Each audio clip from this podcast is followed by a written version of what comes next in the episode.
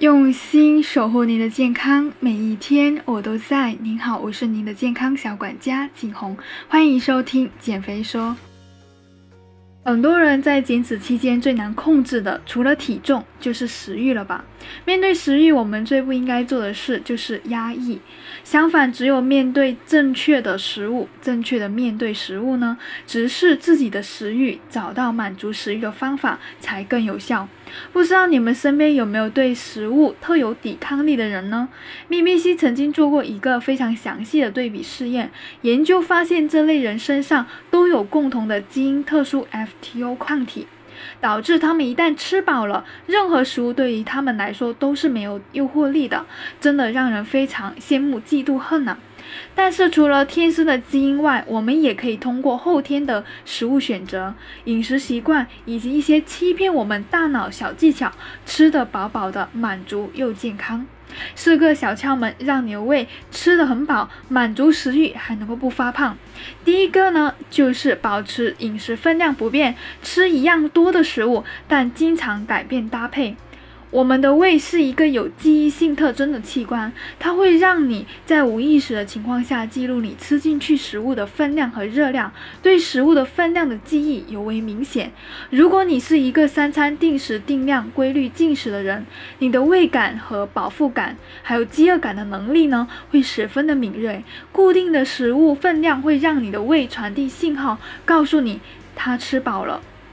对于这种必须要吃够分量才可以停下来的这样的一个情况呢，建议你减肥的开始不要一下子大幅度的减少你的进食量，而是从改变部分食物种类，比如说用鸡肉来代替平时吃的猪肉，和改变食物的调料。像用低卡的一些酱料去代替食用油等等，这样的一个无形热量的减少，可以让你满足胃的饱腹感的同时，更容易坚持你的减脂。第二个窍门就是选择食物质感更厚重的食物。BBC 的一个报道，关于减肥你应该知道的十件小事中提到，同样热量的东西打成稀的，会让你的瞬间饱腹感更强，但是呢，非常比较容易饿。举个例子，同样一碗杂粮饭做成杂粮粥呢，你可能会喝一小碗就饱了，但是却很容易就饿了。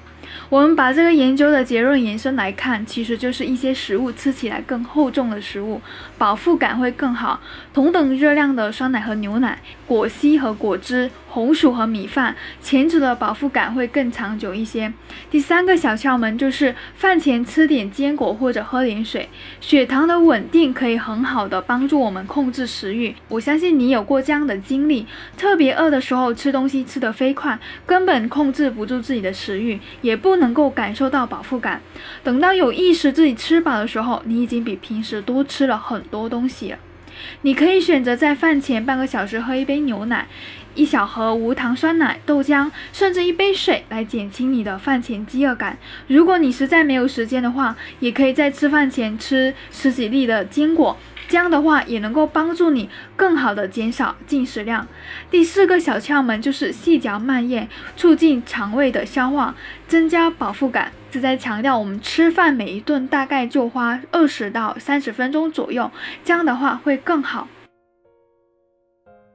除了这些满足我们身体和大脑食欲的小技巧之外呢，食物的选择也是尤为重要。在减脂期，因为总摄入量的减少，我们的食物种类和营养素的摄入就规定的量少了很多。